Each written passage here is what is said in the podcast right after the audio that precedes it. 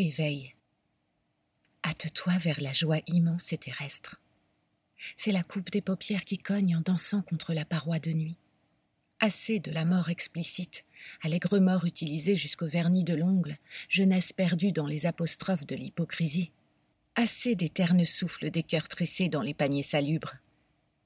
Hâte-toi vers la joie humaine qui est inscrite sur ton front comme une dette indélébile. Une nouvelle forme de crudité estivale est en train de descendre sur la brume du monde en flocons d'herbe lente et de la couvrir d'une mince couche de joie prévue d'un glorieux avenir pressenti dans l'acier.